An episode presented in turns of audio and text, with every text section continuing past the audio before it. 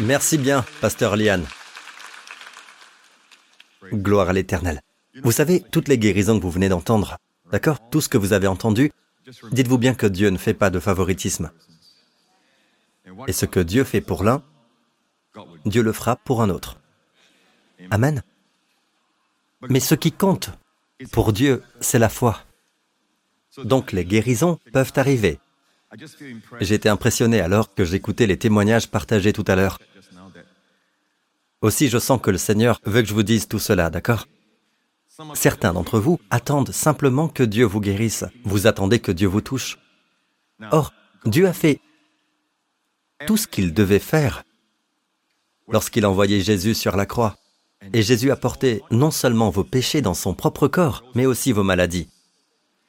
Il a pris nos souffrances. Il a porté nos maladies.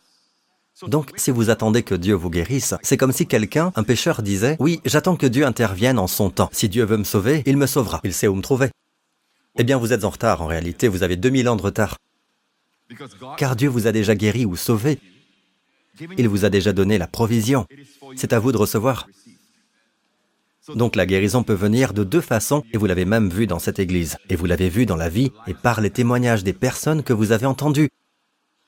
Beaucoup ont témoigné comment ils ont été guéris, et certains instantanément. Mais la guérison peut aussi parvenir de manière progressive. En fait, dans le deuxième, dans le deuxième miracle de Jésus, les deux ont été accomplis lorsque Jésus se trouvait à Cana, en Galilée. Le premier est qu'il a transformé l'eau en vin lors d'un mariage. Vous vous en souvenez? Cela prouve qu'il est le Seigneur du temps.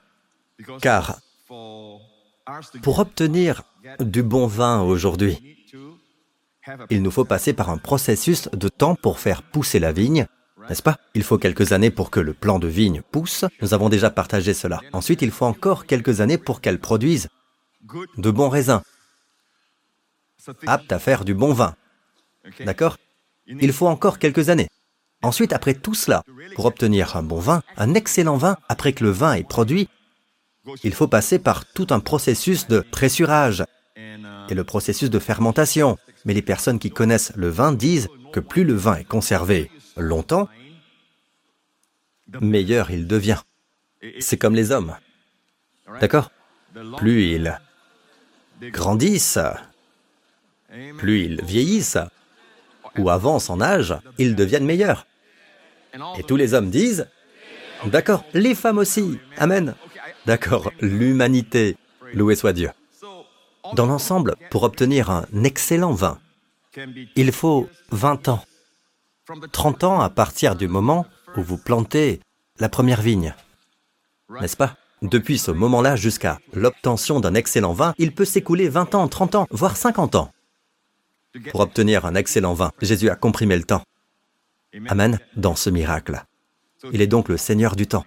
Il peut comprimer le temps pour vous. Donc le miracle, je me réfère maintenant au deuxième miracle. Il était aussi à Cana. Un officier du roi vint trouver Jésus et lui dit, Mon fils, qui est à Capharnaüm, est malade. Viens, je t'en prie. Viens avec moi à Capharnaüm. Or, Capharnaüm est là-bas, près de la mer de Galilée, et Cana est là-haut dans les collines. Il faudra probablement, si vous voulez y aller à pied, cela prendra plus d'une journée. Certaines personnes pourraient le faire en une journée si elles se déplacent rapidement et sont suffisamment fortes. Mais nous parlons de voyageurs occasionnels, comme les nobles, les hommes d'affaires. Et il a demandé à Jésus, Seigneur, descends et guéris mon fils. Maintenant voici une leçon que je veux que vous appreniez sur la guérison. Jésus lui dit, si vous ne voyez pas des signes et des prodiges, vous ne croirez donc pas Vas-y, lui dit Jésus, ton fils vit. Il n'y a pas de signe ni de prodige. Il n'a pas ressenti de frisson. Il n'y a pas de confirmation. Jésus n'a pas sorti son iPhone en disant Regarde, ton fils va bien maintenant. Jésus lui a simplement dit, sur la base de sa parole, Vas-y, ton fils vit. N'est-ce pas? La Bible dit qu'il est parti. Maintenant, évidemment, il pouvait retourner le même jour, car si vous vous déplacez à Dodane, d'accord, ou si vous voyagez simplement en carrosse ou en chariot à cette époque, vous auriez atteint cet endroit en une journée. Mais il croyait certainement à la parole de Jésus. Comment est-ce que je le sais? Parce qu'il n'est reparti que le lendemain. La Bible dit, le lendemain, quand il arriva à Capharnaüm, il a donc pris son temps. Lorsque Jésus lui dit, ton fils vit, il a cru et s'est dit, mon fils vivra.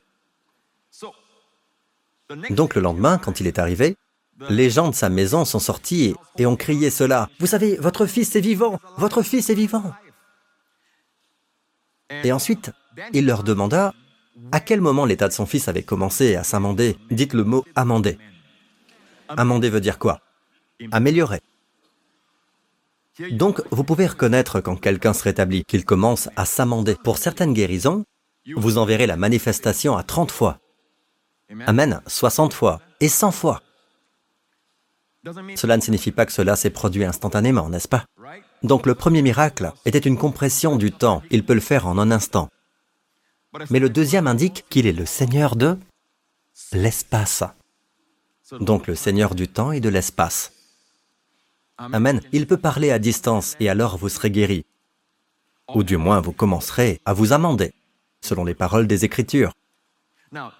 Maintenant, est-ce que l'homme a attendu un signe, un ressenti, des frissons, ou qu'un ange lui apparaisse? Non.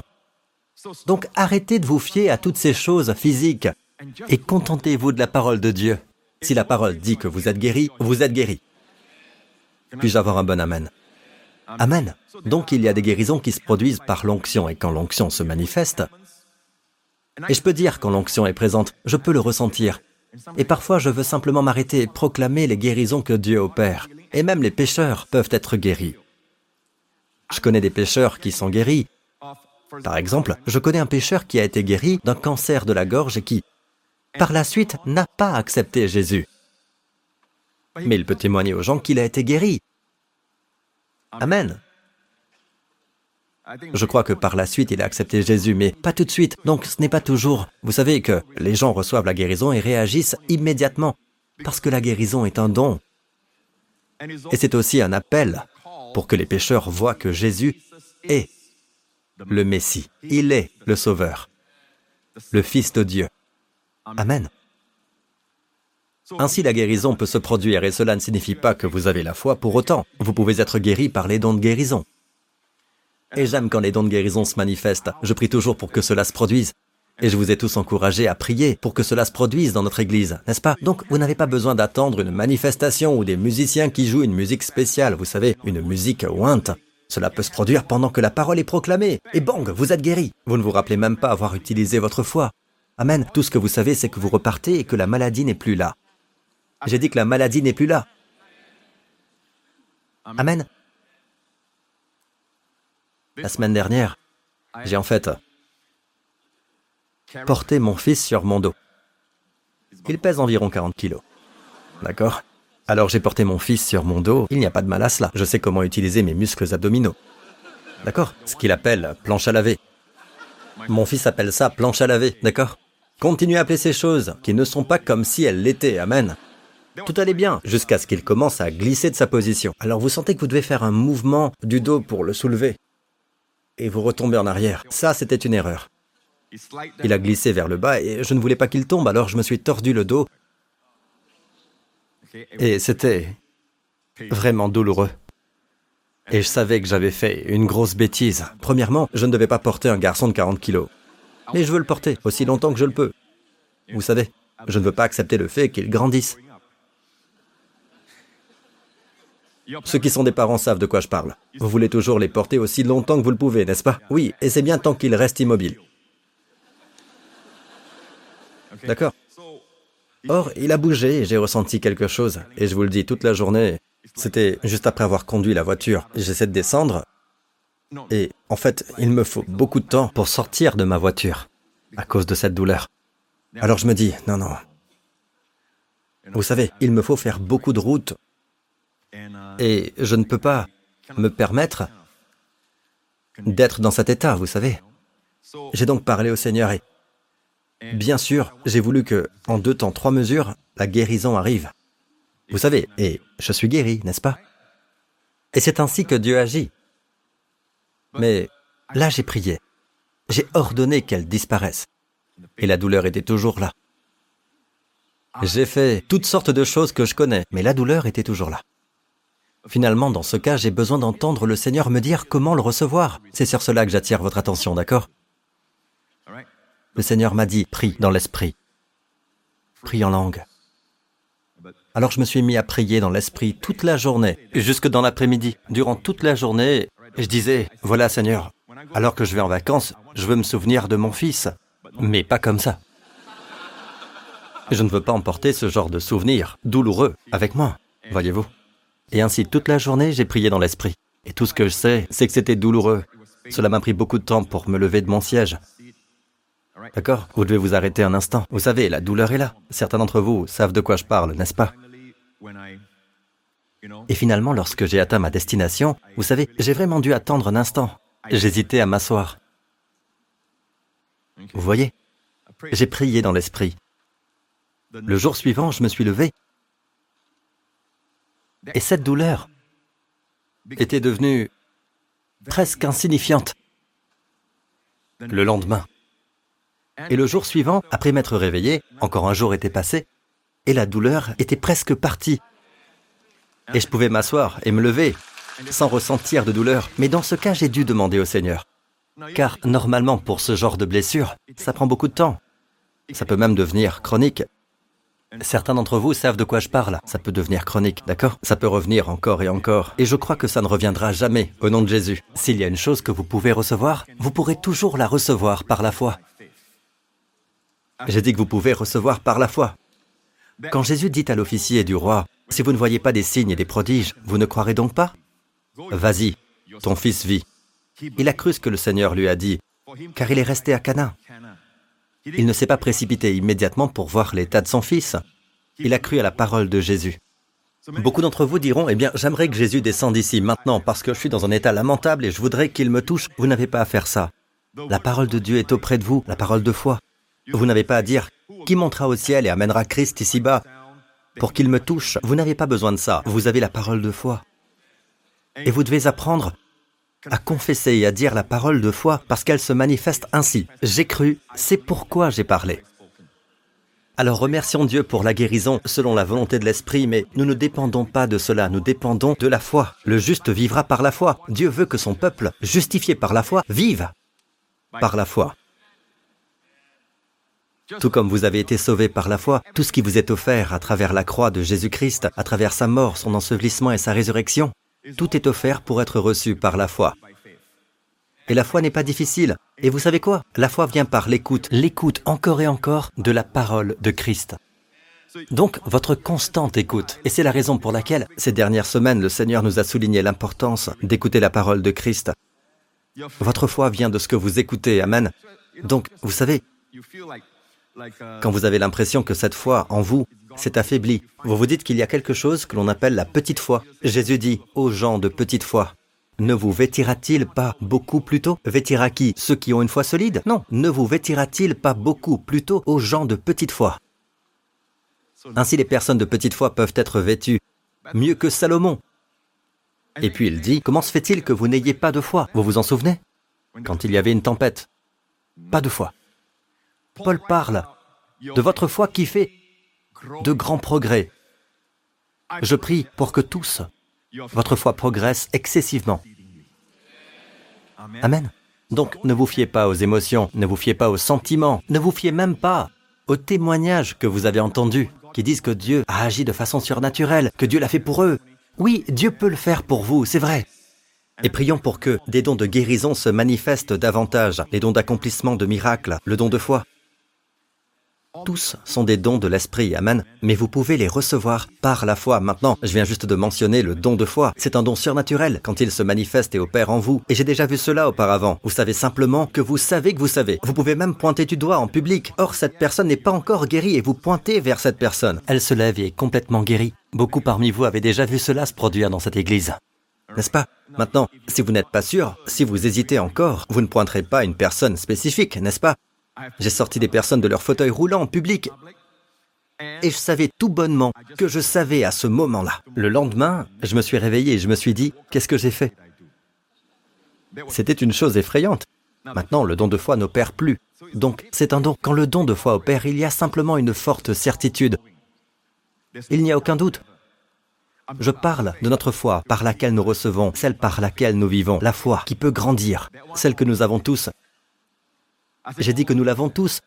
Dieu a donné à chaque homme une mesure de foi. Amen. Et l'une des raisons pour lesquelles vous continuez à écouter la parole, c'est pour que votre foi grandisse. N'attendez pas que la crise survienne, n'attendez pas que les choses se produisent pour dire j'ai besoin d'utiliser ma foi maintenant. Alors n'oubliez pas, toutes les provisions vous sont données, mais elles sont reçues par la foi, par la grâce à travers la foi. C'est toujours ainsi, c'est pourquoi c'est par la foi, afin que ce soit par la grâce. La grâce et la foi vont de pair. Il ne suffit pas de dire, eh bien, vous savez, par la grâce un jour, Dieu me sauvera. Par la grâce un jour, Dieu me guérira. Par la grâce un jour, Dieu... Non, non, non, ce jour est révolu. Maintenant est le moment propice. En fait, si vous regardez attentivement les Écritures, il est dit, voici maintenant le jour du salut, maintenant est le temps. Maintenant est le temps favorable, c'est le kairos. C'est dans le présent. Il y a un kairos pour recevoir ces moments. Je veux dire, ces dons. Et ce moment kairos est en réalité maintenant. Ce n'est jamais un jour Dieu me guérira, vous êtes en retard. Amen. Commencez à confesser. Je crois que par les meurtrissures de Jésus, je suis guéri. Vous prenez la communion. Amen. Dites, Seigneur, je te remercie. Tu as porté toutes ces maladies. Quand tu étais cloué sur cette croix, et par tes meurtrissures, je suis guéri. Oh, au fait, ce jour-là où j'ai ressenti cette douleur, j'ai pris la communion. Et peu importe si ce n'était pas dimanche encore, je reçois pour moi-même.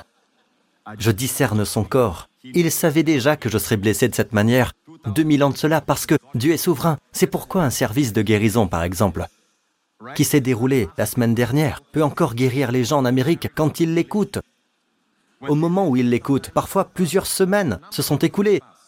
Il est vrai que nous le rendons disponible plus rapidement, mais la guérison n'a rien à voir avec cela, parce que je viens de vous démontrer, à partir des deux miracles à Cana, que le Seigneur est le Seigneur du temps et de l'espace. Et comme dans le premier service, il y a une guérison, ou quoi que je confesse, que je proclame, n'est-ce pas? Quelque chose qui se passe se passe aussi dans le deuxième service, dans le troisième service, dans le service en ligne. Et après, dans le futur, quand aux États-Unis, et dans le monde entier, en Europe, et partout dans le monde, les gens regardent ce programme, Amen, ils peuvent encore recevoir le miracle. Nous avons tellement de témoignages à ce sujet. J'ai ressenti la chaleur pendant que je regardais, et le cancer n'est plus là, la tumeur n'est plus là. Je suis retourné chez le médecin, plus aucune trace de cette maladie. Tout cela montre que lorsqu'il s'agit de parler de manière motivante dans des séminaires et ce genre de choses, l'essence et le temps règnent. Le contenu est limité à cela parce qu'il n'y a pas de puissance du Saint-Esprit. Cela concerne simplement la pensée de l'homme, les talents de l'homme, l'éloquence de l'homme. Mais quand il s'agit de prêcher la parole de Dieu, vous n'êtes pas seul. C'est par la puissance du Saint-Esprit et le Saint-Esprit connaît l'avenir. Et parfois, lorsque je prêche, je parle du problème de santé de quelqu'un, et cette personne regardera la prédication dans deux ou trois semaines, voire même dans trois ans. Est-ce que vous écoutez? Amen. Je pourrais décrire quelqu'un qui passe par quelque chose, par une dépression quelque chose du genre, et je pourrais décrire, pendant que je prêche, la vie de quelqu'un, illustrer la vie d'une personne. Et lorsque cette personne écoute ce message, elle pourrait être en prison, alors elle est guérie. Je rends grâce à Dieu pour tous les ministères en prison en Amérique qui leur permettent de regarder la télévision chrétienne. Et je suis à l'écran et nous avons de nombreux témoignages. Un témoignage touchant concernant un homme dont la vie a été complètement transformée. Il était dans le couloir de la mort et il a dit ceci. Il a dit, Pasteur Prince, vous savez, je ne me suis jamais pardonné toutes ces années car j'ai assassiné quelqu'un. Mais votre ministère a changé ma vie. La grâce de Dieu m'a transformé Amen. Nous savons que c'est le Seigneur. Seul le Seigneur peut transformer quelqu'un à travers l'évangile de la grâce. Et il a dit, je suis en prison parce que j'ai tué mon fils. Et je ne pourrai jamais me pardonner pour cela. Il n'est pas dit si c'était un accident ou autre chose. Je ne pense pas que ce soit le cas, car il était dans le couloir de la mort à ce moment-là, quand il a écrit, mais il a dit, ma vie a changé. Je suis rempli de joie, d'amour et de paix. Je sais que Dieu m'a pardonné. À Dieu soit la gloire. Amen. Amen. Quelque chose comme cela peut se produire au fil du temps. Nous regardons la date actuelle, mais pour Dieu, la date n'a même pas d'importance. Pour Dieu, Jésus vient de mourir maintenant même. Et quand vous prenez la communion, vous devez penser, lorsque vous la recevez, ne pensez pas qu'il est mort il y a 2000 ans, et vous vous limitez ainsi à cette pensée. La Bible dit, dans la loi des offrandes de paix, quand l'offrand offre l'agneau pour ses péchés en sacrifice. D'accord? Il y a une offrande appelée offrande de paix. Il participe à la viande de la poitrine. Donc il participe à l'amour de Jésus, car c'est la poitrine de la victime, pas sa propre poitrine. Il ne pense pas à son amour pour Jésus, il participe à l'amour du Seigneur pour lui. C'est de la nourriture pour vous lorsque vous vous arrêtez et pensez, le Seigneur m'aime. Ce même Jésus qui est tout à fait charmant, il m'aime. C'est de la nourriture pour vous. Amen. Mais quand vous mangez, il est dit ceci. Ne mangez pas l'offrande de paix, cette viande, après plus de trois jours. D'accord Vous ne pouvez pas la conserver plus de trois jours. Elle doit être fraîche. Vous participez à la communion du Seigneur. Vous participez comme s'il venait de mourir maintenant. Comme s'il venait de prendre vos maladies maintenant. Ainsi pour Dieu, mille ans sont comme un jour. D'accord? Pour Dieu, mille ans sont comme un jour. C'est pourquoi la Bible dit, le troisième jour, il y eut des noces à Cana, en Galilée. Le premier miracle. Le troisième jour. Les trois premiers mots. Le troisième jour. Et il n'y a pas de détails insignifiants dans la Bible. Pour Dieu, mille ans sont comme un jour et un jour est comme mille ans. Donc, en ce qui concerne Dieu, nous sommes des gens du troisième jour. Parce qu'il y a deux mille ans, Jésus est mort. Mais pour Dieu, deux jours se sont écoulés. En fait, il ne pense même pas à deux jours, mais pour notre bien, comprenons que mille ans sont comme un jour. Amen. Quand Jésus est-il ressuscité d'entre les morts? Quand a-t-il été ressuscité d'entre les morts? Le troisième jour. Et la Bible dit dans Osée, il y a une prophétie. Après deux jours, il nous fera revivre. Le troisième jour, le troisième jour, il nous relèvera et nous vivrons sous ses yeux. Nous serons en sa présence. C'est l'enlèvement. Donc d'abord, après deux jours, que se passera-t-il? Il nous fera revivre. Il y aura un grand réveil. Puis, le troisième jour, il nous relèvera. Nous attendons que cela se produise. Pendant ce temps, il y aura des moqueurs. La Bible en parle dans Pierre. Pierre en a parlé dans le Nouveau Testament. Dans les derniers jours viendront des moqueurs, pleins de railleries, et diront Où est le signe de sa venue? Où est la promesse de son retour? Où est la promesse de son retour? En effet, depuis que nos ancêtres sont morts, tout reste dans le même état qu'au début de la création. Une chose qu'ils ne savent pas, c'est quand Pierre a expliqué que pour le Seigneur, mille ans sont comme un jour et un jour comme mille ans. La raison pour laquelle Dieu, le Seigneur, ne tarde pas dans l'accomplissement de la promesse, mais il est longanime. Il fait preuve de patience envers nous, ses pécheurs, voulant qu'aucun ne périsse. Donc la raison pour laquelle Dieu tarde, s'il y a un retard, et vous savez qu'il y a un retard, n'est-ce pas? Vous pouvez voir que c'est un retard. C'est parce que Dieu attend que les gens se repentent. Il attend que les gens mettent leur confiance dans le Seigneur Jésus-Christ. Leur seul moyen de sortir de leur péché, de leur culpabilité et de leur condamnation, de la mort éternelle. Et le peuple de Dieu dit, D'accord, c'était une bonne introduction, alléluia. Merci Jésus. C'est important, je le sens. Amen. Quand vous ne ressentez rien, dites simplement, Seigneur, je te remercie que par ces meurtrissures je suis guéri. Merci de me guérir. Si le Seigneur vous dit de participer à la communion du Seigneur, je veux vous y encourager. Si vous êtes malade et que vous n'avez pas reçu votre guérison, prenez la communion du Seigneur comme si vous prendriez un médicament. Et même trois fois par jour si vous le souhaitez, si vous êtes assez désespéré. Amen. Mais ne le faites pas comme un rituel. Faites-le par révélation. Ou alors, priez dans l'Esprit. En même temps, Saint-Esprit, je ne sais pas comment prier pour ma condition, mais toi, oui. Alors, Saint-Esprit, je me soumets à toi. Prie à travers moi. Même tout au long de la journée, vous pouvez travailler tout en murmurant, en parlant à voix basse. Haga, l'hébreu le désigne comme Haga. Parler à voix basse. Amen. Et le peuple dit, ce serment est pour vous, vous savez, que vous pouvez garder dans votre cœur quand je serai en congé. Je veux dire, mon temps de repos. Amen. Êtes-vous prêts Très bien. Il y a quelque chose de très intéressant que dit la Bible à propos des gens comme nous vivant à la fin des temps. À tout moment, Jésus peut revenir pour nous. Et il est dit dans 1 Corinthiens 10, il est dit, Or, toutes ces choses, et toutes ces choses se réfèrent à ce qui est arrivé lors de la traversée du désert d'Israël. Amen, quand ils sont sortis d'Égypte. Ils ont traversé le désert et y ont passé 40 ans. Non pas parce que Dieu voulait qu'ils passent 40 ans, mais à cause de leur péché d'incrédulité. Ils ne croyaient pas que Dieu était aussi bon. La provision avait été faite, la terre débordait de lait et de miel, et Dieu dit, tout ce que vous avez à faire, c'est d'entrer. En fait, lorsque Josué les y a finalement conduits, il n'a fallu qu'un cri. Cela signifie que leur bouche était la seule chose qui leur manquait. Ils ont utilisé leur bouche pour dire ⁇ Nous ne sommes pas capables, nous avons vu des géants là-bas, et nous sommes comme des sauterelles à leurs yeux, nous sommes comme des sauterelles à leurs yeux. En fait, nous avons vu des gens qui peuvent nous dévorer, alors que Josué et Caleb, qui sont également entrés dans le pays, ont vu les mêmes géants, les mêmes murs, mais eux ont dit ⁇ Car nous ne ferons d'eux qu'une bouchée, l'Éternel est avec nous, et ce sont les seuls d'eux que Dieu a fait entrer. Dieu aime la foi. Dieu aime l'esprit de foi. Puis-je avoir un bon Amen? Le monde entier est dans l'incrédulité, mais vous marchez dans la foi. Ils se moqueront de vous, ils vont rire de vous. Amen. Mais que le monde dans lequel ils vivent est petit, et nous ne répondons avec aucun esprit de vengeance, mais avec amour, et prions pour que leurs yeux soient ouverts. Mais une vie de foi est la vie la plus excitante. Amen. Comme je sais qu'il y a des anges autour de nous, vous savez, il y a des anges autour de nous. Dans chaque service, il y a des anges autour de nous. Louons le Seigneur. Amen.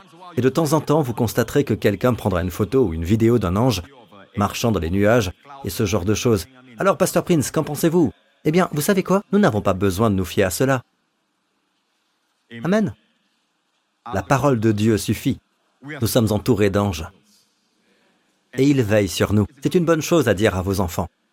Il y a des anges puissants qui vous accompagnent à l'école. Oui, l'avion que nous prenons est TWA, Travel with Angels, c'est-à-dire voyager avec les anges. Il faut trouver quelque chose pour Singapour, SIA, n'est-ce pas? Très bien. Donc, ils sont avec nous tout le temps. Sont-ils là pour être des spectateurs? Non, ils sont là pour veiller sur nous, pour nous délivrer de tout mal. Je vais vous le dire, vous savez, nous rendons grâce à Dieu pour toutes les délivrances que nous savons se sont produites quand nous disons ⁇ Oh les gars, j'aurais pu y passer !⁇ Mais au bon moment, je ne sais pas pourquoi, j'ai tardé, et ce malheur est arrivé à quelqu'un d'autre. Mais nous sommes reconnaissants de ne pas être passés là-dedans. Mais en réalité, nous ne sommes pas tristes pour la personne. Quelqu'un dit ⁇ Ta maison est en feu Ta maison est en feu !⁇ Le gars court jusqu'au bout de la rue et il dit ⁇ Dieu merci, ce n'est pas ma maison. Vous voyez, on oublie d'aimer les autres comme on s'aime. Donc les gens n'en parlent pas. Ils veulent respecter la loi sans réaliser que nous ne pouvons pas la respecter. Maintenant, la moralité est toujours présente. Mais comment y parvenir à partir d'ici? Cela doit passer par la grâce de la nouvelle alliance. Puis-je avoir un bon Amen? Nous remercions Dieu pour les choses que nous connaissons. Et qu'en est-il des choses dont Dieu vous a protégé? Si vous étiez marié à quelqu'un d'autre aujourd'hui, vous ne feriez pas ce que vous faites aujourd'hui. Peut-être même que vous ne seriez pas en vie aujourd'hui. Elle aurait pu vous tuer il y a bien longtemps. Ou la raison pourquoi vous faites et vous avez été déçu. Il y a de nombreuses années, lorsque cela s'est produit et que cette carrière n'a pas marché, et vous étiez très déçu, mais maintenant, vous vous épanouissez, vous êtes heureux, vous êtes comblé. Vous pouvez poser votre tête sur l'oreiller la nuit et bien dormir. Amen. Pourquoi? Parce que vous êtes dans ce travail. Mais il y a 20 ans ou 30 ans, vous vouliez d'un autre emploi. Et maintenant, en regardant en arrière, vous remerciez Dieu d'être là où vous êtes. Qui pensez-vous vous a délivré de tout cela? Merci à Dieu. Dieu en sait plus que nous. C'est pourquoi nous prions beaucoup dans l'esprit. Amen. Nous ne connaissons pas l'avenir. Merci à Dieu si nous avions suivi nos propres désirs, n'est-ce pas?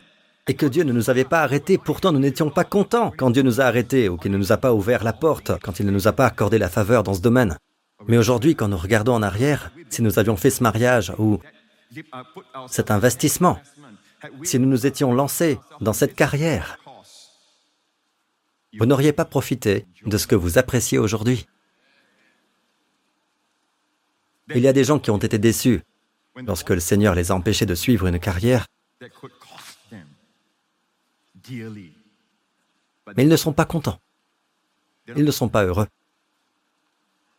Et bien souvent, vous savez, il faut une période d'attente pour que les gens puissent voir que ce fut une erreur.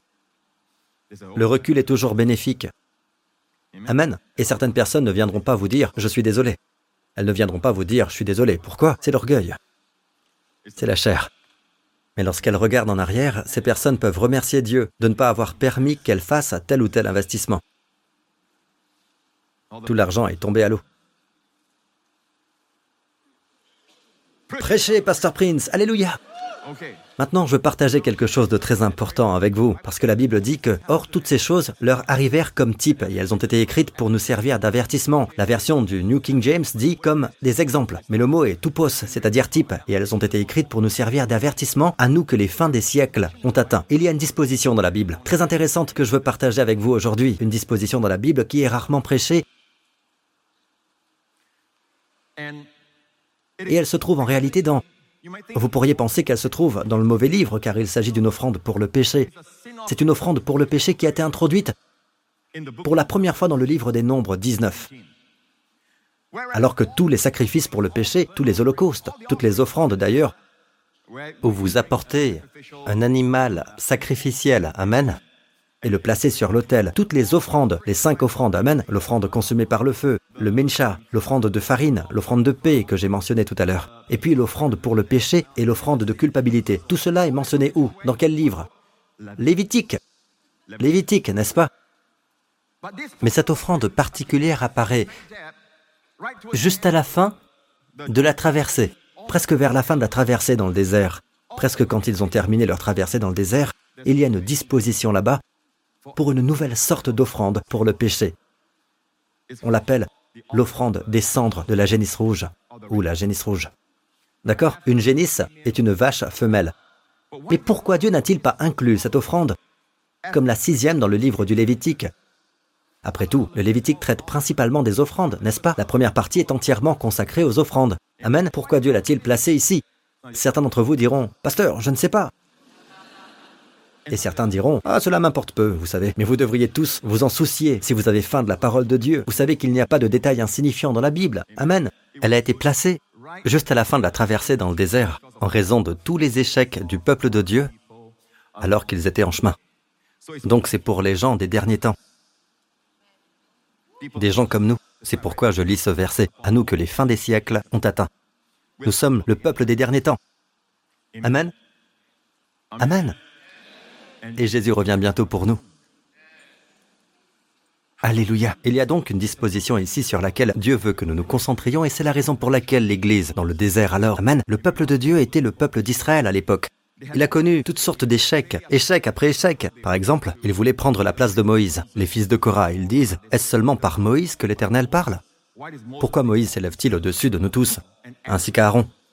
Qu'est-ce que c'est? Nous n'avons pas besoin de leadership. Nous sommes tous saints, c'est exactement ce qu'ils ont dit. Nous sommes tous saints aux yeux de Dieu. Le lendemain, ils étaient tous morts.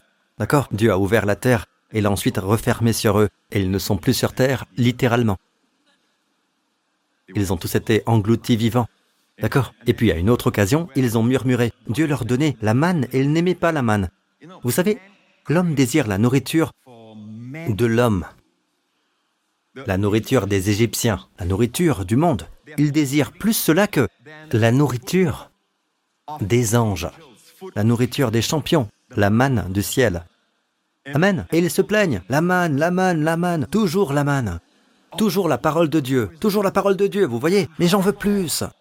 D'accord Et c'est comme si vous tourniez en rond sur un carrousel, vous savez, dans le désert, jusqu'à ce que vous réalisiez que l'homme ne vit pas de pain seulement, mais de tout ce qui sort de la bouche de l'Éternel. Ainsi ils connurent échec après échec après échec, jusqu'à ce que Dieu pourvoie leurs besoins. Nombre 19. Alors, regardons cela dans Nombre 19. Très intéressant. Et il est dit ici, l'Éternel parla aussi à Moïse et à Aaron en disant, c'est ici une ordonnance qui concerne la loi que l'Éternel a commandée en disant, parle aux enfants d'Israël, et dit qu'il t'amène une jeune vache rousse, entière, en laquelle il n'y ait point de tard, et qui n'ait point porté le joug. Maintenant, il s'agit d'une vache, d'une femelle.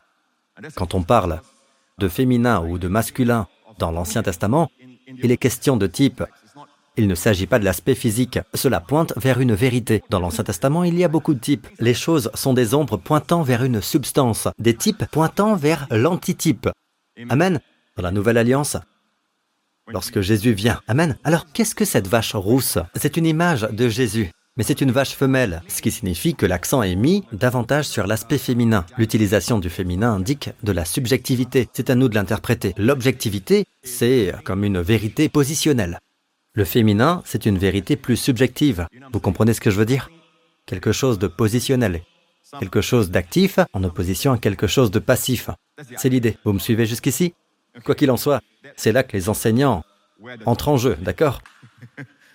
La vache rousse est donc une image de Jésus, ne l'oubliez pas. Mais un autre aspect que Dieu veut que nous voyons est le suivant.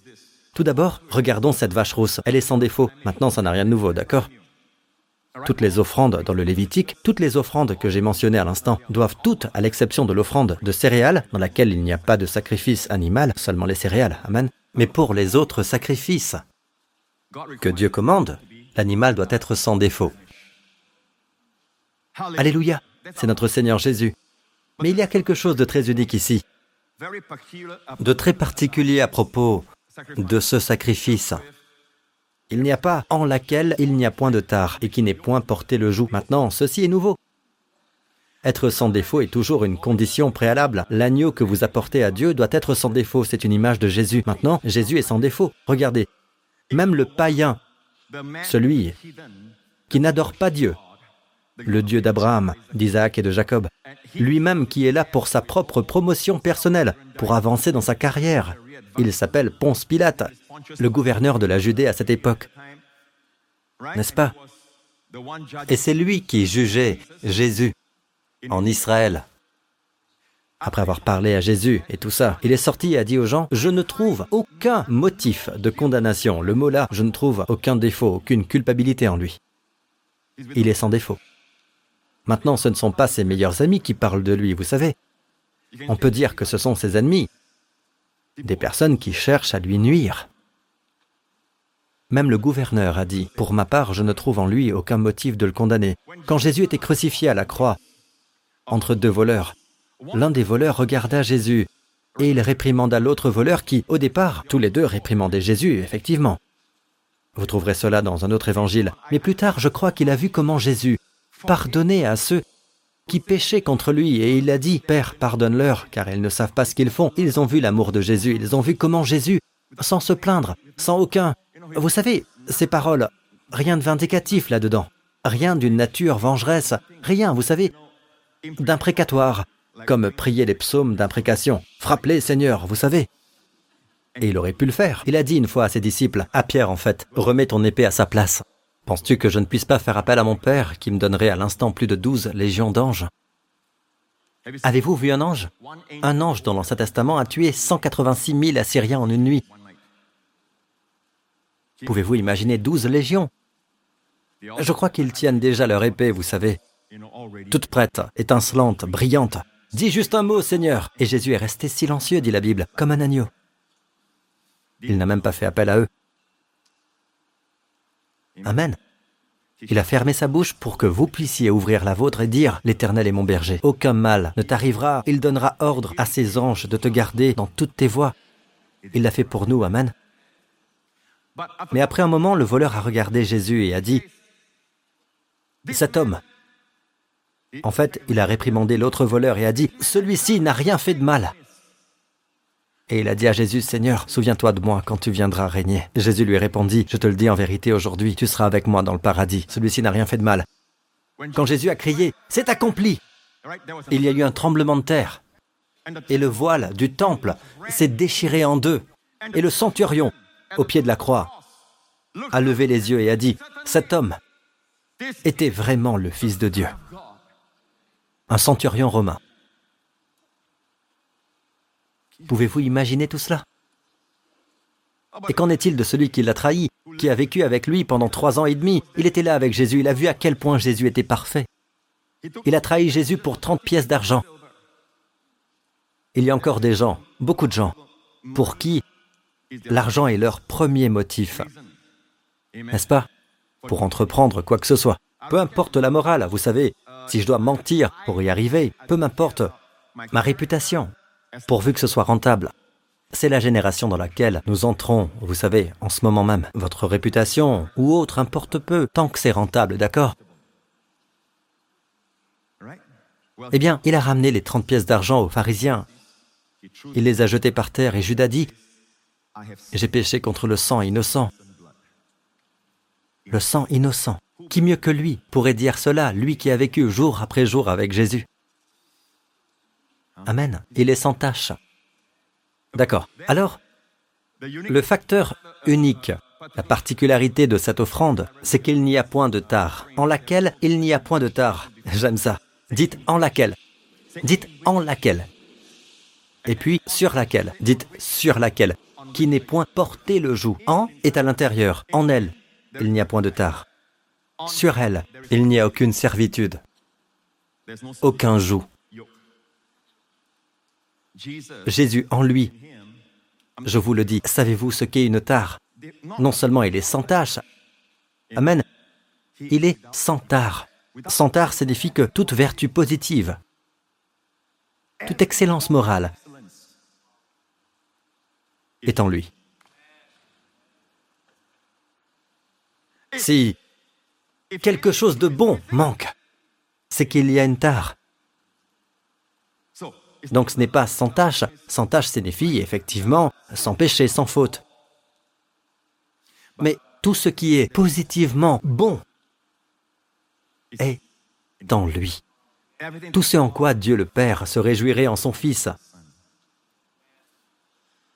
ainsi est notre Seigneur Jésus. Alors, de quoi parle cette offrande, Pasteur Prince? Très intéressant. Vous seriez intéressé parce que c'est une offrande. Il y a une provision. La plupart des offrandes sont faites, offertes pour le péché, comme les offrandes pour le péché, les offrandes de culpabilité. Cette offrande a une caractéristique unique. C'est toujours du péché. Vous pouvez toujours dire que c'est du péché, mais c'est quelque chose que Dieu accorde pour son peuple. Et n'oubliez pas, ils avaient déjà beaucoup échoué à la fin de la traversée dans le désert. Dieu apporte cette provision de grâce afin qu'ils puissent entrer dans la terre promise. Amen. Et c'est une provision de la vache rousse. Et j'ai mentionné les tout à l'heure. Comment cela devient-il descendre? Eh bien, ils amènent cet animal, et je vais faire court. Amen. Vous pouvez tout lire à ce sujet. Nombre 19, c'est très long. Ils amèneront la vache rousse. D'accord, au prêtre? Et la Bible dit, quelqu'un tuera la vache rousse devant le prêtre, et la vache rousse sera brûlée sur l'autel. Et pendant qu'elle brûle, le prêtre prendra du cèdre. Cela représente tout ce qui est élevé et grand. Vous savez, nous l'appelons la chair élevée. La chair est toujours la chair, mais c'est la chair élevée, vous savez? Plus civilisé, plus cultivé, plus poli. Mais c'est toujours la chair. Quand Dieu regarde la chair, il voit le péché, n'est-ce pas? La chair élevée, le bois de cèdre, tout est brûlé à la croix, tout est accompli à la croix. Et ensuite, la chair basse, l'hysope. L'hysope est une chose insignifiante. Amen. L'hysope est comme ce que nous appelons, vous savez, les exclus de la société. Donc évidemment, moralement, nous ne pouvons pas imaginer jusqu'où on peut descendre. En quelque sorte, c'est la chair basse, l'hysope. Donc, Salomon est capable d'en parler. La sagesse de Salomon est si étendue qu'il peut parler du bois de cèdre, du cèdre du Liban, jusqu'à l'hysope qui pousse sur le mur. Ces éléments sont jetés dans le feu, et l'écarlate. L'écarlate représente toute la gloire de l'homme. N'est-ce pas? Voyez comme je suis célèbre. Voyez comme je suis riche. Voyez tout ce que j'ai accompli. Eh bien, tout cela c'est l'écarlate. Tout cela est dans le feu. D'accord? Êtes-vous avec moi jusqu'ici? Et cela brûle jusqu'à devenir des cendres. Ensuite, ils les mettent dans un récipient. Et ils remplissent le récipient d'eau courante. Et le mot eau courante, en hébreu, c'est Maïm Chaim. Maïm, c'est l'eau. Chaim, c'est la vie. Les deux au pluriel des eaux vives, comme le dit la New King James. N'est-ce pas? Mais ils remplissent d'eau et ensuite les cendres brûlées. La vache rousse devient finalement des cendres. Ils prennent les cendres et les mettent dans l'eau. D'accord, écoutez, c'est la provision de grâce pour la fin des temps. Alors, Qu'est-ce que c'est, Pasteur Prince? J'y arrive. Quand vous parlez de cendre, il s'agit de la forme finale de toute matière. Lorsqu'on brûle quelque chose, vous ne pouvez pas brûler au-delà de quoi? Des cendres. Eh bien, mes amis, vous apprenez des choses que même certaines écoles bibliques n'enseignent pas, vous savez. N'êtes-vous pas heureux? D'accord, je vais vous le dire tout de suite afin que vous compreniez pourquoi vous avez un intérêt là-dedans. Parce que cette provision est pour toute personne qui touche un cadavre toute chose morte, je veux dire un os mort, un os, d'accord Une tombe ou ce qui se trouve dans la tente où quelqu'un vient de mourir. D'accord? Tout cela parle de la mort. Maintenant, laissez-moi vous poser une question. La mort faisait-elle partie du plan de Dieu pour Adam lorsqu'il a créé Adam? Non. Pour l'homme? Non. En fait, la Bible appelle la mort, je l'ai déjà dit plusieurs fois, un ennemi. N'est-ce pas? Maintenant, quel est le processus qui mène à la mort? Quel est le processus habituel? Vous le voyez même autour de vous. Quel est le processus? Tout d'abord, la personne s'affaiblit, puis la personne tombe malade.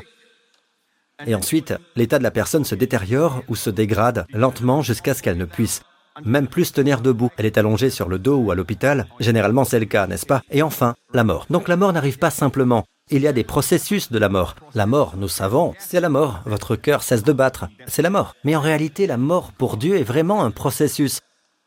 Mais la Bible dit, car si vous vivez selon la chair, vous mourrez. Pourtant, les gens vivent selon la chair et ils sont toujours là. Eh bien, la mort a eu lieu.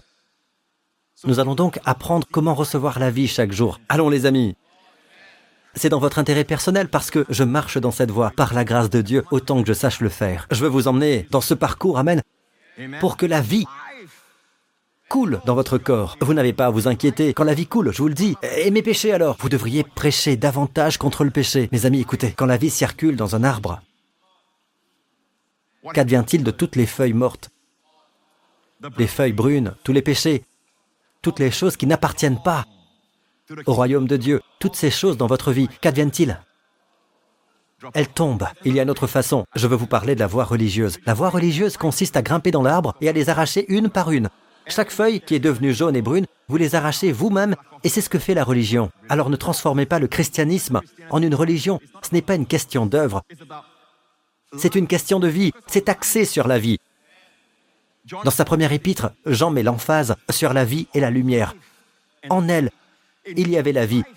Et cette vie était la lumière des êtres humains. Jésus dit, moi je suis venu afin qu'elles aient la vie et qu'elle l'ait en abondance. L'absence de vie. Et, eh bien, vous savez quoi? La Bible ne parle pas tellement de la santé, vous savez. Le mot santé apparaît ici et là, vous savez. Mais parce que le mot, qu'est-ce que la santé? La santé, c'est la vie. Et le mot shalom, la plénitude, est présent dans la Bible et apparaît souvent. La vie apparaît si souvent. La paix apparaît. Shalom apparaît si souvent. Sophia en grec. Si souvent. Donc pour nous, nous pensons que la vie signifie que je suis encore en vie. Vous voyez mon cœur? Écoutez mon cœur, prenez le stéthoscope et écoutez. Vous êtes en vie.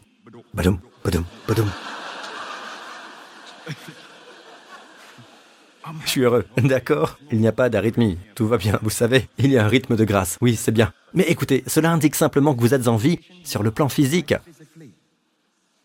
Ce n'est pas une indication. Et le fait que Jésus dise ⁇ Je suis venu pour que vous ayez la vie ⁇ et que vous l'ayez, et que vous l'ayez en abondance, cela signifie qu'il y a des mesures de vie. La Bible dit que lorsque quelqu'un pêche, priez pour lui. Pourquoi? Pour que Dieu lui donne la vie. Waouh Cela signifie quoi? La mort s'est répandue non, en réalité, l'image que je vois, c'est que lorsque vous péchez, lorsque vous dites non, je vais toujours bien, je vais bien, d'accord? Vous êtes censé vivre jusqu'à 90 ans. Maintenant, c'est 85. Vous devez prier pour la vie. Il est dit dans la première épître de Jean, il est dit de prier pour la vie, que Dieu vous donne la vie. Et lorsque vous priez pour la vie, Dieu la restaure. Oui, je sais que vous voulez parler de 120 ans. Parlons d'abord de 90 ans. Amen. Je pense que le salaire du péché, c'est la mort. Je pense que Dieu veut dire ce qu'il dit. Vous pensez à la mort éternelle et tout ça. Nous en avons déjà parlé, n'est-ce pas? Nous parlons de ce que Dieu a en tête lorsqu'il parle de la mort, de la mort sous toutes ses formes. La maladie est une forme de mort, n'est-ce pas?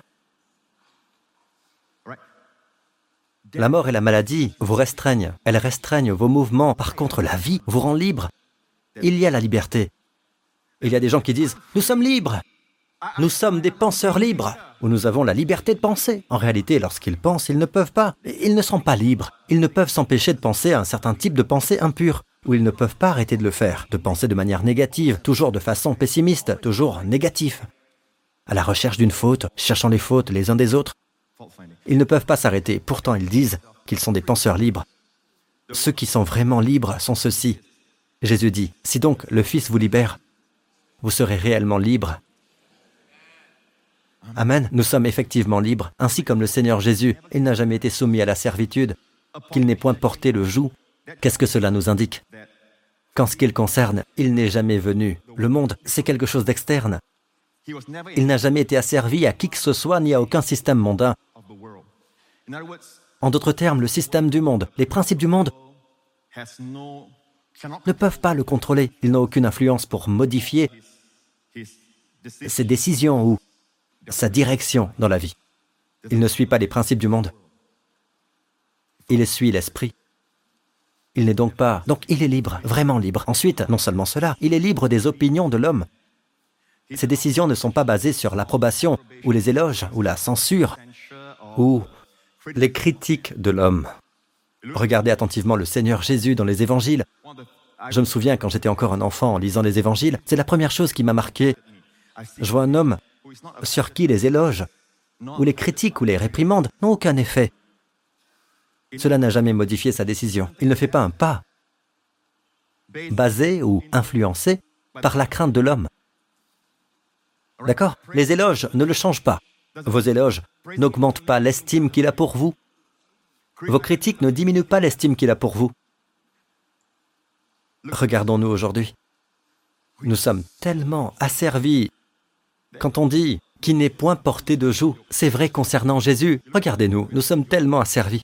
Nous nous soucions de ce que cette personne pense, de ce que pense cette autre personne, de ce que pense celle-là. Nous sommes liés, mais pas le Seigneur Jésus.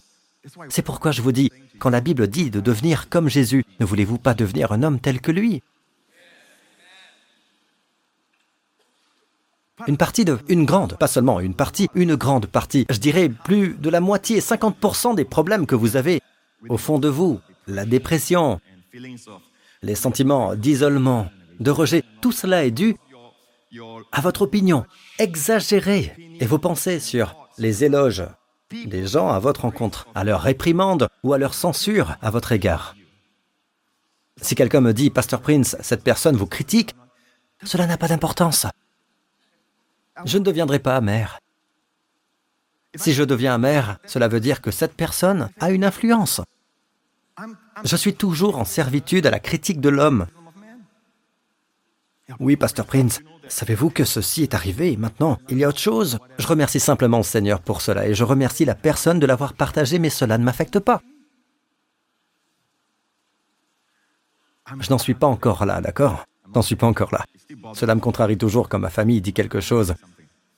C'est pourquoi je fais mon fils confesser, planche à laver, planche à laver.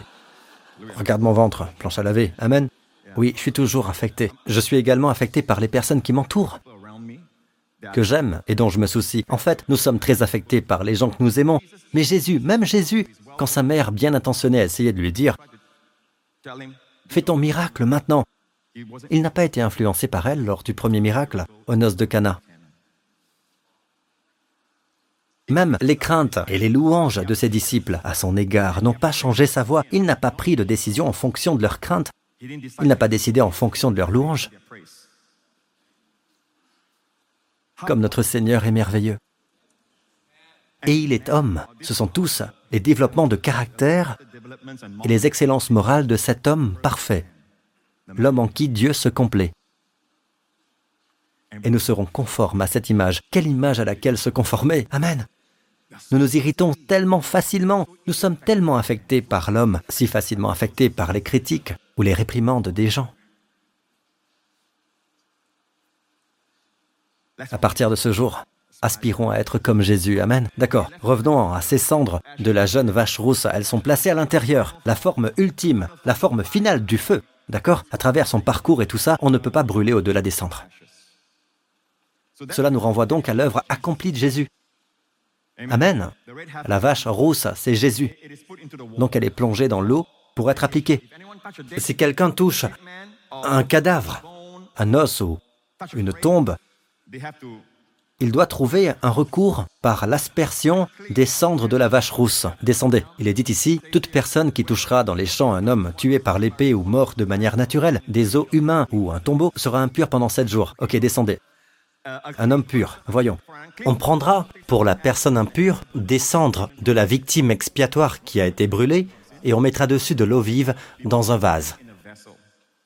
Un homme pur prendra de l'hysope et la trempera dans l'eau. Maintenant, il ne s'agit ni d'un prêtre, ni de Moïse, ni d'Aaron, ce qui signifierait que la personne ici, c'est Jésus. Mais en réalité, c'est une personne pure. Donc je suppose que cette personne pure est l'un des croyants en Christ. Amen. En fait, il l'applique sur quelqu'un d'autre.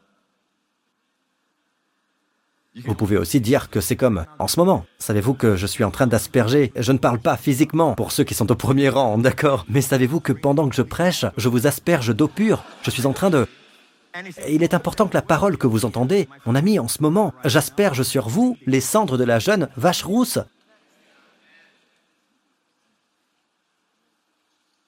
Amen. Et toutes les parties mortes en vous, les zones mortes, dans votre esprit, dans votre cerveau, vous savez, une zone morte, c'est, par exemple, vous voulez vous souvenir de quelque chose, mais vous n'y arrivez pas. C'est une zone morte.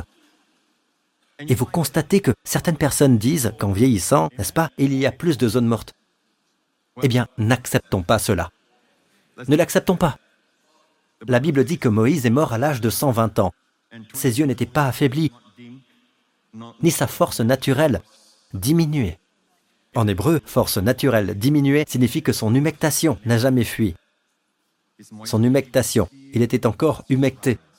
Je ne parle pas d'hydratant, je parle de ses os. Il n'y a pas d'ostéoporose, il est fort. La Bible dit à condition que vous faites certaines choses, il humectera vos os. Vous avez déjà lu cela? Savez-vous ce que signifie humectera vos os? Rendre vos os gras. Vos os ne sont pas asséchés. Oui, vous pouvez compter sur les compléments de calcium et tout ça.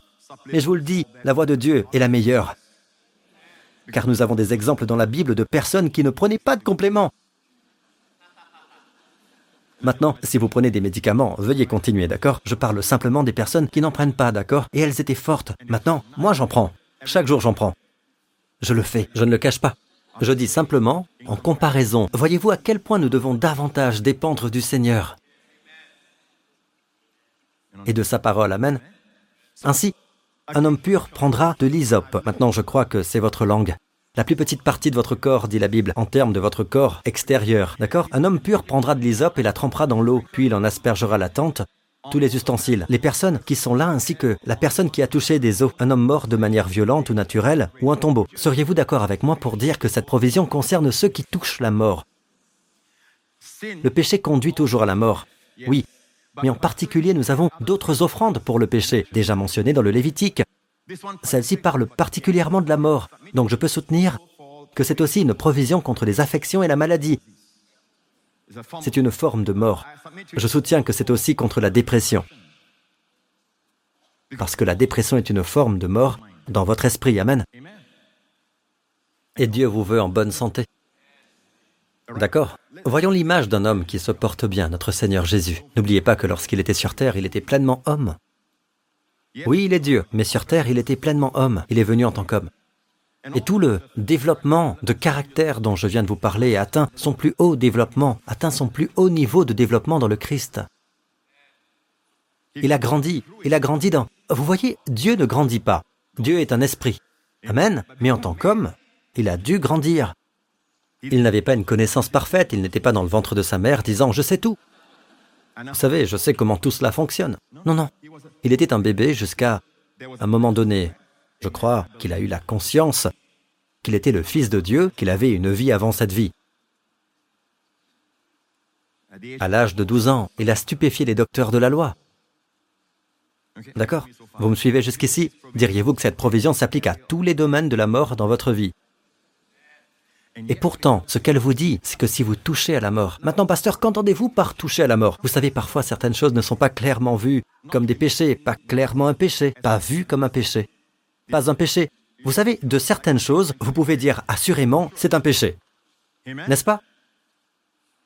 N'est-ce pas? Il vaut mieux que vous sachiez ce qu'est un péché, évident, n'est-ce pas? D'accord. Mais il y a certaines choses que vous ne savez pas si c'est un péché. Il était une fois avec le pasteur Marc, nous étions à l'étranger, et à l'une de ces occasions où nous avions du temps libre, nous étions en fait dans une librairie, dans cette ville en particulier. Le pasteur Marc était avec moi. Je parcourais quelques livres, et puis il y avait un livre de non-fiction très célèbre, d'accord, qui prétendait vous révéler les secrets de l'univers, ce genre de choses. Par curiosité, je le prends. C'est un best-seller. Un énorme best-seller. Je le prends et il parle de comment, vous savez, si vous utilisez ces principes du New Age et tous ces trucs-là, en utilisant votre pouvoir mental et ce genre de choses, vous pouvez réellement manipuler vos circonstances et votre futur et tout ça. Puis j'ai réalisé que j'avais déjà vu tout ça il y a de nombreuses années quand j'étais dans l'occultisme et que le Seigneur m'a délivré et tout ça.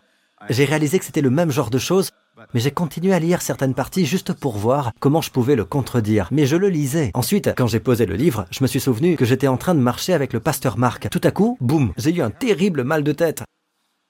Un mal de tête terrible. Vous savez, je ne me rappelle pas, en regardant en arrière, avoir déjà eu un tel mal de tête. C'était si intense. Et j'en ai parlé à Marc. Vous voyez ce que je veux dire? Les médecins pourraient penser, eh bien, vous faites une attaque. Non, restons cool. Après ça, je suis allé passer une visite médicale et j'ai couru sur un tapis roulant. Aucun problème, d'accord? Mais je suis allé aux toilettes. Et j'y ai passé un certain temps. Et finalement, j'étais toujours dans le centre commercial avec le pasteur Marc. Et sans le lui dire, je suis allé aux toilettes. Je voulais un moment pour parler au Seigneur à ce sujet. Alors j'ai parlé au Seigneur, j'ai dit, Seigneur, dis-moi ce qui s'est passé. C'est arrivé comme ça, soudainement. Qu'est-ce qui s'est passé? Et voici le mot qu'il a utilisé. C'est de lui. Donc après cela, ça m'a poussé à faire des recherches approfondies à ce sujet. Il a dit, tu as touché à la mort. Il ne s'agit pas de contact physique, vous comprenez ou pas? Tu as été en contact avec la mort. Les principes de la mort dans ce livre. Et il m'a indiqué que ce livre est du diable. Les philosophies et les idées visent à rendre l'homme indépendant de Dieu et à lui faire croire qu'il peut créer par lui-même. Amen. Tu as touché la mort. Alors j'ai dit au Seigneur, que dois-je faire? Et voici ce que le Seigneur m'a dit. Tu dois te laver avec l'eau de la parole. Et immédiatement j'ai compris que je devais méditer la parole de Dieu. Étant là-bas, je n'avais pas de Bible sous la main. J'ai donc commencé à simplement méditer sur la parole. Toute parole qui me venait de l'esprit et qui jaillissait de moi, j'ai commencé à méditer. Car j'avais mémorisé quelques paroles d'écriture pour la méditation. Je me contentais d'évoquer quelques paroles des écritures et je les méditais. Maintenant, c'est la provision du lavage d'eau par la parole, où se trouve l'œuvre accomplie de Jésus. Je médite dessus et tout d'un coup, tout le problème, le mal de tête me quitte. Et le pasteur Marc a été témoin de cela, car il m'avait vu alors et il m'a revu ensuite. Et c'est une expérience incroyable. Et depuis ce moment-là, j'ai commencé à voir davantage ce que Dieu dit à travers la provision des cendres de la vache rousse. Maintenant, remarquez cette disposition. Quelle est la provision ici? Le lavage d'eau par la parole. Mais il y a des cendres à l'intérieur. Il y a des cendres à l'intérieur, n'est-ce pas? Les cendres signifient quoi? L'œuvre accomplie. Ce n'est pas une question de prédication. Écoutez n'importe quelle prédication et vous êtes lavé. Il doit y avoir des cendres. Il doit y avoir la proclamation de l'œuvre accomplie de Jésus-Christ. Comment nos péchés sont effacés en son corps sur la croix? Comment nos maladies sont guéries en son corps sur la croix? Ce sont les cendres. C'est ce que nous devons prêcher aux gens. Les gens ne savent pas et ils pensent que Dieu est encore contre eux. Et la Bible dit que Dieu réconcilie le monde à lui, ne leur imputant pas leurs transgressions. Et nous ne sommes plus conscients de ce péché, de ce péché-ci, de ce péché-là. Certains péchés sont plus remarquables, certains péchés sont plus marquants, certains prévalent davantage au sein d'un groupe et ainsi de suite. Et ce sont des péchés sans aucun doute. Mais nous invoquons ces péchés et parfois certains péchés comme la gloutonnerie, se plaindre, avoir peur, ce genre de choses. C'est presque comme si ces péchés étaient acceptables. Vous savez, qu'est-ce qui les rend acceptables? Vous savez quoi? Tous les péchés sont effacés dans le corps de Jésus-Christ. Et Dieu le dit au monde. Ainsi, la seule raison pour laquelle quelqu'un connaîtrait la mort éternelle, après cette vie, d'accord, serait de rejeter la provision. Ce n'est pas parce qu'il n'y a pas de provision, d'accord? Mais nous sommes intelligents. Nous accepterons tout ce que Jésus a fait pour nous. Amen. Amen. Donc il faut que toute prédication et tout ce que vous lisez, tout ce que vous entendez contienne l'élément de Jésus-Christ et de la croix. Si une personne vous enseigne, même si c'est un pasteur, qui vous parle de toutes les bonnes leçons de Jésus, particulièrement si c'est oralement, vous savez que vous pouvez même prêcher, écoutez attentivement. Ne me comprenez pas mal quand je dis cela, d'accord? Car nous sommes censés tirer cela de la parole de Dieu et interpréter à la lumière de la nouvelle alliance. Amen. Le sermon sur la montagne, par exemple. Si vous vivez selon le sermon sur la montagne, vous aurez une vie réussie. Et après la mort, vous irez au paradis. Non. Jésus a prêché le sermon sur la montagne pour vous amener à une prise de conscience de vos propres limites. Les éléments qui s'y trouvent, par exemple. Coupez votre main. Votre main pêche, coupez-la. Si votre œil vous pousse à mal agir, arrachez-le. Quelqu'un vous a-t-il déjà fait cela? Ouais, donc que fait Jésus? Jésus vous amène au plus haut niveau de la loi, tel que Dieu l'a voulu. Et les pharisiens l'ont présenté d'une manière gérable. Amen. Mais il a ramené la pureté de la loi, de manière à laisser tout le monde stupéfait. Amen. Tout le monde est coupable. La Bible dit que Dieu a donné la loi afin que toute bouche soit fermée et que chacun se reconnaisse coupable devant Dieu. Et alors nous voyons que nous avons besoin d'un sauveur. Puis-je avoir un bon amen? Mais certains éléments, certaines parties sont destinées à l'avenir, lorsque Jésus reviendra et régnera à nouveau, car il s'agit de la constitution du royaume. Et la partie qui dit, si quelqu'un veut te faire un procès et prendre ta chemise, laisse-lui encore ton manteau. Quelqu'un a-t-il déjà fait ça? Je ne pense pas. Amen. Mais cela concerne l'avenir, je le crois. C'est ce que je crois. Certains éléments là-dedans, comme quand il prêchait le sermon sur la montagne, l'ancienne alliance était en train de disparaître, le royaume est venu. Mais plus tard, nous réalisons que le royaume a été, vous savez, rejeté, parce que le roi a été rejeté. Puis vient l'Église, et le mystère de l'Église s'est produit après que Jésus ait finalement été rejeté par les Juifs, mais Jésus est venu prêcher le royaume, pas l'ère de l'Église. Mais dans la chambre haute, il a commencé à dévoiler les vérités sur l'ère de l'Église. Amen. Mais est-ce que cela signifie que le sermon sur la montagne n'est pas applicable pour nous? Non. Il y a des éléments à ce sujet comme aimer vos ennemis qui s'appliquent toujours dans la nouvelle alliance. Sois vainqueur du mal par le bien. Amen. Ne te laisse pas vaincre par le mal. Comprenez-vous ce que je dis jusqu'à présent? Les lettres de Paul auxquelles vous pouvez accéder. Par exemple, à un moment, Jésus dit effectivement aux disciples, n'allez pas vers les non-juifs, allez plutôt vers les brebis perdues de la communauté d'Israël. Allons-nous l'appliquer aujourd'hui Mais c'est écrit en rouge dans les évangiles. Non, nous devons l'interpréter à la lumière de la nouvelle alliance. Donc nous devons passer plus de temps. Mais vous me direz, ce sont les lettres de Paul, ce sont les paroles de Jésus. Eh, Paul n'a pas écrit de ses propres paroles, il a reçu les paroles du Christ ressuscité. Donc, quand Jésus était sur terre, toutes les choses qu'il a dites jusqu'à la fin, qu'a-t-il dit? J'ai encore beaucoup de choses à vous dire, mais vous ne pouvez pas les supporter maintenant. Quand le défenseur sera venu, l'Esprit de la vérité, il vous conduira dans toute la vérité. Donc, passez plus de temps dans la Nouvelle Alliance. Surtout avec les lettres de Paul, les lettres de Pierre. Amen. Les lettres de Jean, toutes, passez plus de temps. Elles sont écrites directement pour vous. Mais chaque livre de la Bible, Amen, est profitable pour l'homme de Dieu aujourd'hui. Amen. C'est comme si certaines choses vous sont écrites, mais certaines choses sont écrites pour vous. Le Nouveau Testament, Amen, est écrit pour vous. Êtes-vous avec moi jusqu'à présent? Permettez-moi de conclure. Alors que suis-je en train de dire? Je dis que beaucoup des bienfaits que vous voyez se trouvent en réalité dans la réception de la parole, parce que vous ne savez pas combien de morts vous avez contractés dans une journée donnée, dans une semaine donnée. Donc le meilleur moyen est de vous purifier. Mettez-vous sous le lavage. Nous avons appris cela la semaine dernière, n'est-ce pas? Restez vous-même. Continuez à venir. Je veux dire, écoutez, si le seul moment où vous recevez la parole, d'accord, c'est le dimanche, alors venez le dimanche. Mais les gens m'appellent chrétien du dimanche, peu importe. Au moins, le dimanche, vous serez purifié pour la semaine à venir. Je suis simplement heureux que vous soyez venu. Heureux que vous soyez venu. Mais pasteur, je ne suis pas venu à l'église depuis longtemps, mais vous êtes ici maintenant pour me le dire, n'est-ce pas? Je suis heureux que vous soyez venu. Amen. Arrêtez de critiquer chaque aspect de la vie des gens, qui n'est même pas mentionné dans le Nouveau Testament. D'accord Vous ne voyez pas Paul dire à tous les saints de Rome, sauf ceux qui ne viennent pas régulièrement à l'Église. Je ne sais pas pourquoi nous faisons cela. Nous sommes patients avec nos enfants alors qu'ils grandissent, avec tous leurs défauts et leurs échecs, mais nous sommes très impatients les uns envers les autres Qu'est-ce qui ne va pas chez nous, quoi qu'il en soit? Avant d'aborder cela, laissez-moi terminer. D'accord? Ainsi, vous contractez la mort, peuple de Dieu. Vous ne savez pas comment. Je veux juste conclure rapidement pour vous montrer quelque chose que, vous savez, vous l'avez lu plusieurs fois. Vous l'avez lu plusieurs fois, or vous ne réalisez pas qu'elle est là. En fait, je viens de mentionner ce miracle tout à l'heure, et je vais conclure avec cela. Or, le troisième jour, il y eut des noces à Cana en Galilée. Allez, descendez. Ok, je vais vous montrer l'histoire en premier lieu. Vous savez ce qui s'est passé, n'est-ce pas? Il était à Cana. C'est le premier miracle de Jésus que j'ai partagé tout à l'heure. Dieu merci, je l'ai partagé pour que vous compreniez l'histoire, pour ceux qui ne l'ont jamais entendu. Donc Jésus a été invité.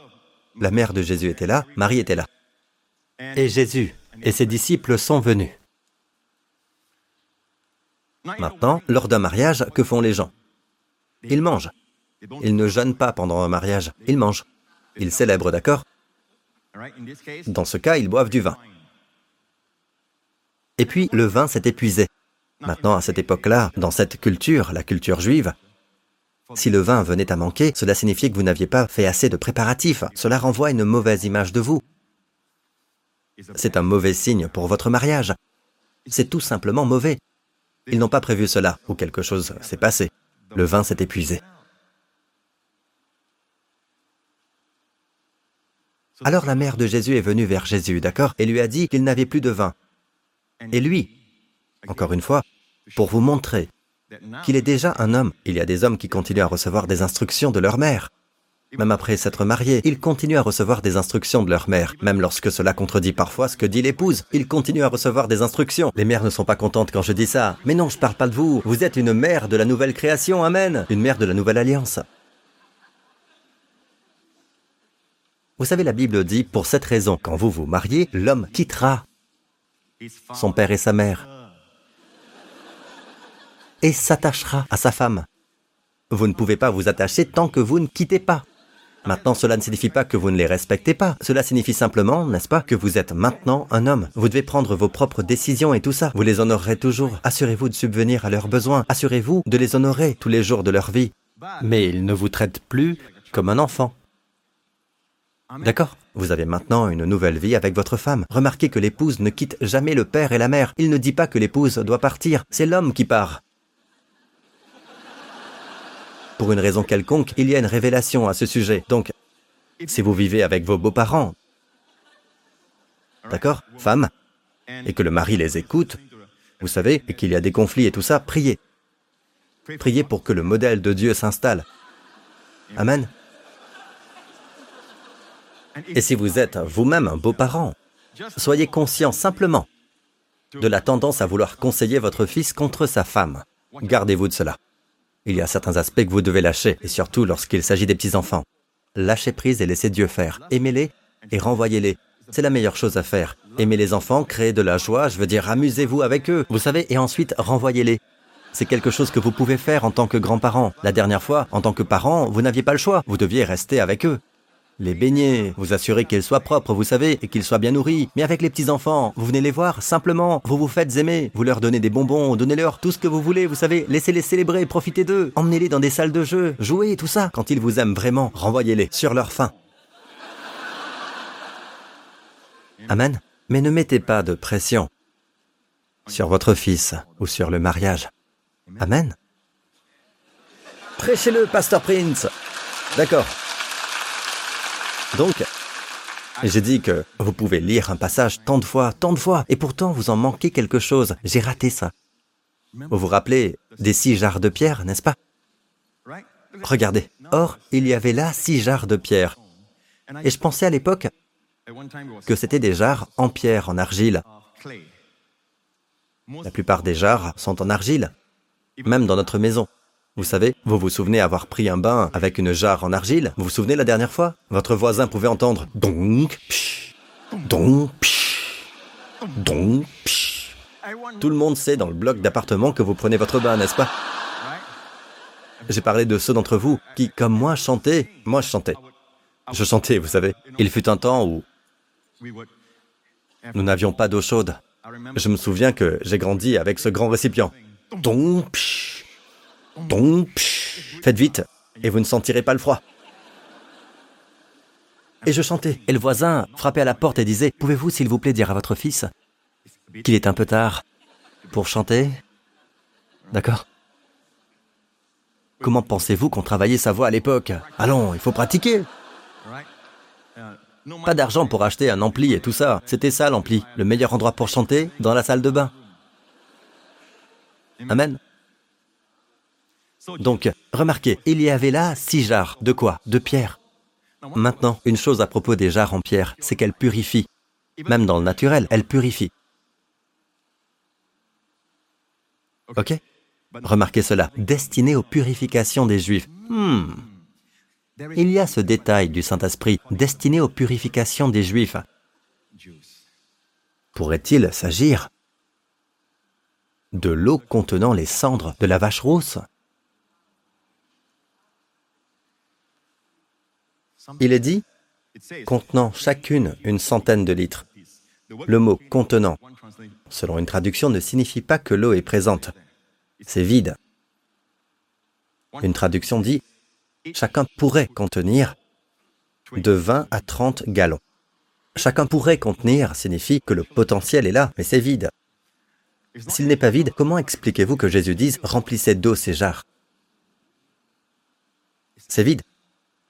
Il n'y a aucune provision là.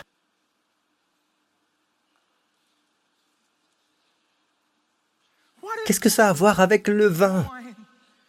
Pasteur, pourquoi ne prêchez-vous pas? Je pense que je suis malade. Vous savez, et vous me donnez des cendres. Vous me donnez une vache. Pourquoi me donnez-vous une vache? Cela pourrait même être lié à la satisfaction de vos besoins. Ici, remarquez la provision. La mère pensait qu'il n'avait plus de vin, mais Jésus leur a indiqué les six jarres remplis d'eau. Le fait qu'il leur ait demandé de faire quelque chose avec elle nous dit quelque chose. Israël est arrivé à un point où il ne voit plus qu'ils ont besoin des cendres de la vache rousse, que Dieu nous en préserve.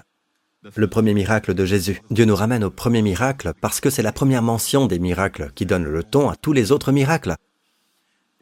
Cela nous montre l'importance de se soumettre au lavage de l'eau de la parole. Et cette eau de la parole doit contenir quoi? Pas juste n'importe quel sermon sur la Bible, elle doit contenir l'œuvre accomplie de Jésus. Vous pouvez prêcher n'importe quoi sur le mariage et tout ça, mais cela doit être lié à la croix de Jésus-Christ. Êtes-vous avec moi jusqu'ici? Jésus leur dit, remplissez d'eau ces jarres. Ils les remplirent jusqu'au bord. Nous savons donc qu'à partir de ce point ici, ils ont rempli les six jarres de pierre d'eau jusqu'au bord. C'est comme si vous vous remplissez de la parole. Et que se passe-t-il après ça? Tout ce que vous pouvez faire, c'est vous remplir complètement de la parole. Le reste, la transformation de cette eau en vin dépend du Seigneur. Dans ce cas, l'eau fut changée en vin. Ainsi, même toutes les cendres de la génisse rouge dans le passé ne font qu'indiquer la substance, la réalité. Vous savez, le premier miracle de Moïse, la loi, le premier miracle était de transformer l'eau en sang, entraînant la mort. Le premier miracle de la grâce de notre Seigneur Jésus est de transformer l'eau en vin. Le vin est une image du Saint-Esprit. Le vin est une image de la joie. Dans la Bible, le vin est toujours utilisé pour désigner la joie ou la puissance du Saint-Esprit. Dieu va transformer ce qui est froid et ce qui est ordinaire dans l'ancienne alliance. Et cela est contenu sous la loi, en la puissance du Saint-Esprit et l'onction de Dieu dans nos vies. Combien y a-t-il de jarres de pierre? 6. Le chiffre de l'homme. Ainsi l'homme est simplement une pierre froide. Froide, froide, et la pierre évoque la loi.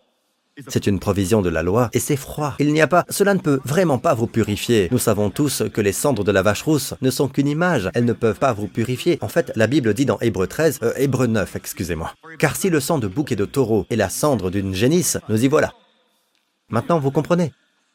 À l'époque, l'aspersion sur ceux qui sont souillés, sanctifiés pour la pureté de la chair. Waouh À l'époque, cela pouvait même purifier la chair. Est-ce que cela signifie que cela aider les gens qui avaient des problèmes de peau à l'époque Combien plus le sang du Christ qui, par l'Esprit éternel, s'est offert lui-même à Dieu sans tâche, purifiera-t-il votre conscience des œuvres mortes pour que vous serviez le Dieu vivant? Aujourd'hui, la réalité des cendres de la vache rousse pour nous réside dans la prédication qui purifie votre conscience. Amen. Et c'est le sang du Christ qui l'accomplit. Prêchez sur le sang de Christ qui purifie. Et le résultat doit être que votre conscience est purifiée des œuvres mortes pour servir le Dieu vivant. Qu'est-ce que les œuvres mortes? Ce ne sont pas nécessairement des péchés, d'accord? Les œuvres mortes concernent principalement les choses que vous faites pour devenir juste devant Dieu. Les choses que vous faites pour vous faire accepter davantage par Dieu. Car selon vous, l'œuvre de Jésus n'est pas suffisante. Je dois le faire. Donc la prédication doit être combien plus le sang du Christ qui, par l'Esprit éternel, s'est offert lui-même à Dieu sans tâche. Vous voyez ici la Sainte Trinité. On voit très clairement la Sainte Trinité. Vous voyez le sang de Christ qui s'est offert à travers quoi? L'Esprit éternel, le Saint-Esprit. Il s'est offert à qui? À Dieu. La Trinité. Vous feriez mieux d'écouter quand la Trinité est dans un verset. Le Dieu trinitaire. Le sang de Christ a purifié votre conscience. Tout le sujet ici concerne la purification de votre conscience. Et je viens juste, en fait, je viens juste de commencer, mais il faut conclure, d'accord? Pour que vous puissiez aller chercher vos enfants. Si vous ressentez des symptômes de mort dans votre vie, que ce soit un début de perte de mémoire, la mort a commencé dans une région de votre esprit, ou si vous avez toujours des pensées sombres dans votre esprit, vous ne savez pas comment vous en libérer, ou des symptômes de maladie ou de faiblesse dans votre corps. Amen. Ce sont des signes de mort. La mort commence. Et finalement, le cœur s'arrête, c'est la mort. Et la Bible dit qu'il y a la victoire sur cela quand Jésus reviendra. Nous aurons un tout nouveau corps qui ne mourra jamais, mais en attendant, nous sommes entourés par la mort, n'est-ce pas? Chaque film que vous regardez, il peut ne pas être mauvais, ou impur, ou classé R, ou quoi que ce soit, mais il peut y avoir des éléments de mort ici et là, nous ne le savons pas. Ce que je dis, c'est que nous ne savons pas quand nous touchons la mort. Si nous entrons en contact avec la mort, la provision est là. Que se passe-t-il si vous vous maintenez constamment sous ce flux? C'est la raison pour laquelle eux qui méditent sur la parole jour et nuit sont constamment sous le lavage. Sous un lavage constant, il n'est pas étonnant que tout ce qu'ils font prospère, parce que leurs mains ne sont plus en contact, plus souillées par la mort. Tout ce qu'ils font prospère. Vous vous maintenez sous le lavage, continuez à écouter la parole. Amen. Amen. Continuez à écouter la parole. J'ai des milliers de prédications au fil des années, d'accord? Vous vous demandez, que traversez-vous en ce moment? Vous avez besoin de guérison? Il y a beaucoup d'enseignements sur la guérison. Vous avez besoin de conseils en matière d'éducation des enfants Quel meilleur conseil que celui de la parole de Dieu? Amen. Nous enseignerons tout au fil des années. Amen. Préparez-vous pour l'Académie de la grâce. Nous aurons des extraits de mes prédications. Par exemple, comment éduquer votre enfant? Comment éduquer selon la voie de Dieu? Nous prendrons des extraits. Amen. Et nous les mettrons là. Ainsi, vous aurez tout à partir des différentes prédications sur un sujet. Amen. Mais continuez à faire quoi? À vous laver avec l'eau de la parole. Amen. Loué soit le Seigneur. Alléluia. Merci Jésus. Amen. Amen, amen, amen. Les têtes baissées, les yeux fermés, au nom de Jésus. Merci Seigneur. Au nom de Jésus. Au nom de Jésus. Je sens tout à coup que je vais faire une prière de guérison pour vous et à partir de ce jour, croyez. Au nom du Seigneur Jésus-Christ, je commande à toute maladie et affliction présente dans votre corps de quitter votre corps au nom du Seigneur Jésus-Christ. Au nom du Seigneur Jésus-Christ, je libère la vertu de guérison du Seigneur Jésus-Christ et sa vie de résurrection pour qu'elle circule à travers chaque cellule, chaque organe et chaque fonction corporelle, en ce moment même dans votre corps, au nom du Seigneur Jésus-Christ. Ce n'est pas par la force ni par la puissance, mais par ton esprit. Merci Père. Si vous n'avez jamais fait de Jésus votre Sauveur, en d'autres termes, si vous n'avez jamais reçu ce pardon des péchés qui est un don parce que Jésus est mort pour vos péchés, vous n'avez qu'à le recevoir par la foi. Si vous n'avez jamais fait, Faites cette prière avec moi. Dites après moi, Père céleste, je confesse que Jésus-Christ est mon Seigneur, mon Sauveur. Et je te remercie que le Christ est mort pour mes péchés et qu'il est ressuscité des morts pour ma justification. Je te remercie d'avoir fait tout cela parce que tu m'aimes. Je confesse que Jésus-Christ est mon Seigneur et mon Sauveur. Au nom de Jésus. Amen, Amen. Louez le Seigneur. Levez-vous, peuple de Dieu. Cette semaine, que le Seigneur vous bénisse et vous garde, vous et vos familles. Que le Seigneur fasse briller sa face sur vous, qu'il vous fasse grâce, qu'il vous garde, qu'il pose sa main, son chesed sur vous le Seigneur lève son regard sur vous, vous bénit, vous préserve et vous protège de tout mal tout au long de cette semaine. Le Seigneur lui-même est votre paix. Au nom du Seigneur Jésus. Et le peuple de Dieu dit, que Dieu vous bénisse. Nous nous reverrons.